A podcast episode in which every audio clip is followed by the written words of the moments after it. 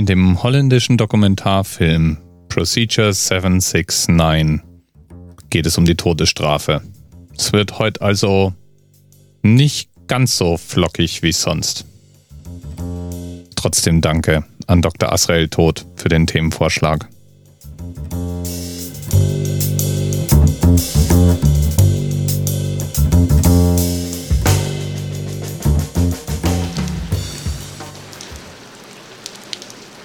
A hanging. It was about 40 yards to the gallows. I watched the bare brown back of the prisoner marching in front of me. He walked clumsily, with his bound arms, but quite steadily, with that bobbing gait of the Indian who never straightens his knees. At each step, his muscles slid neatly into place. The lock of hair on his scalp danced up and down. His feet printed themselves on the wet gravel. And once, in spite of the men who gripped him by each shoulder, he stepped slightly aside to avoid a puddle on the path. When I saw the prisoner step aside to avoid the puddle, I saw the mystery, the unspeakable wrongness.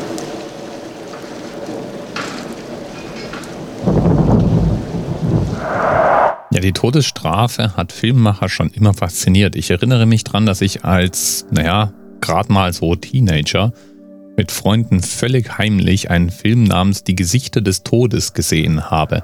Das waren angeblich echte Aufnahmen von Menschen, die dem Tod ins Auge blicken und sterben.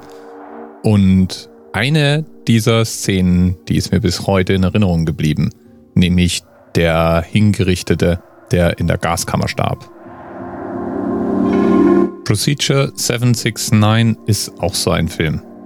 Dokumentiert wird eine Hinrichtung in der Gaskammer und zwar aus der Perspektive der Zeugen. Hingerichtet wird wegen Mordes Robert Alton Harris.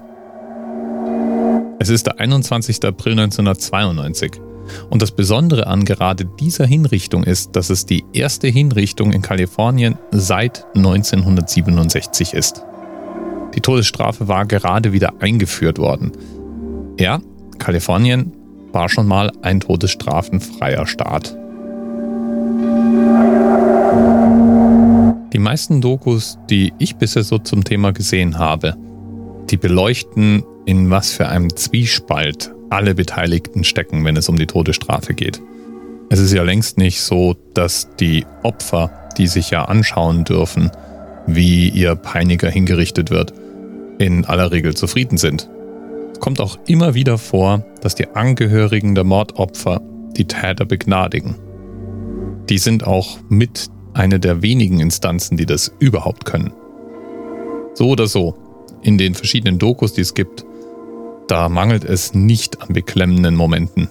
Und eigentlich kann man meiner Meinung nach gar nicht aus so einer Doku rausgehen, ohne die Todesstrafe für durch und durch barbarisch zu halten.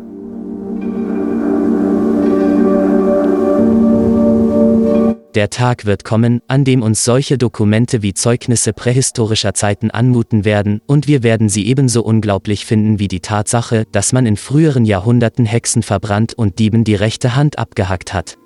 Albert Camus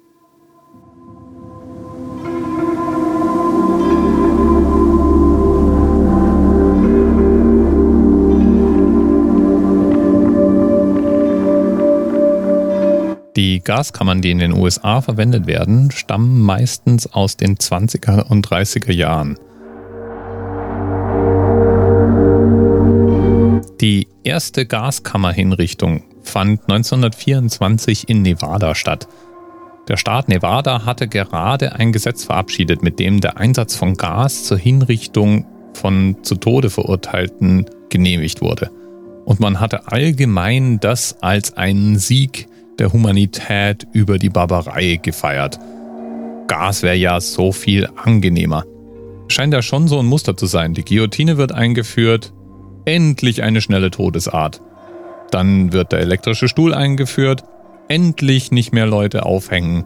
Und es geht ja alles so schnell und so human. Dann wird die Gaskammer eingeführt, um den elektrischen Stuhl abzuschaffen. Und nach der Gaskammer kommt die Menschheit auf die Idee, ihre Todgeweihten mit der Giftspritze umzubringen. Ja, jedenfalls hatte man in Nevada dieses Gesetz verabschiedet und es war gar nicht klar, wie denn nun idealerweise eine Hinrichtung mit Gas stattfinden soll. Der Chinese Gi John war der Erste, der zum Tod durch das Gas verurteilt wurde. Und weil man eben noch keine entsprechenden Einrichtungen besaß, war der erste Versuch, den das Gefängnis, in dem er einsaß, unternahm, naja, so eine Art Experiment und versuchte Gas in seine Zelle zu leiten. Das ging dann ordentlich schief, weil so richtig dicht hat man die Zelle eben doch nicht bekommen. Und so richtete man dann eine provisorische Gaskammer im Metzgershop des Gefängnisses ein. Eine Katze wurde auch noch hingerichtet, um zu schauen, ob es grundsätzlich mal funktioniert. Und dann wurde ein Bote losgeschickt, um bei einem Düngemittelhersteller die notwendigen einzelnen Stoffe zu besorgen. Hinrichtungen finden jedenfalls im geschlossenen Kreis statt und die Gaskammer ist auch heute immer noch eine Option. Sie wird in der Regel nicht als Strafe verhängt, aber in manchen Staaten kann der Verurteilte selbst zumindest mitsprechen, wenn es um die Wahl der Todesart geht. Übrigens gibt es auch noch eine Initiative, die fordert, dass Todesstrafen ganz grundsätzlich im Fernsehen übertragen werden müssten. Frei nach dem Motto, da wird im Namen des Volkes Recht gesprochen. Es wird im Namen des Volkes zum Tode verurteilt. Es wird im Namen des Volkes mit Bezahlung durch den Steuerzahler vollstreckt. Da müsste man doch eigentlich das Volk auch dazu zwingen, sich die Prozedur live anzusehen. Na, ich weiß ja nicht. Lieben Dank nochmal an Dr. Asrael Tod für ein, finde ich doch, wichtiges Thema. Denn auch in Europa ist es noch gar nicht so lange her, dass das letzte Land die Todesstrafe abgeschafft hat. Und hin und wieder hört man ja immer auch mal die Forderung, eventuell für bestimmte Straftaten die Todesstrafe doch wieder zu berücksichtigen. Da würde ich nur sagen, wäre den Anfängen, da müssen wir doch eigentlich drüber sein. Bis bald.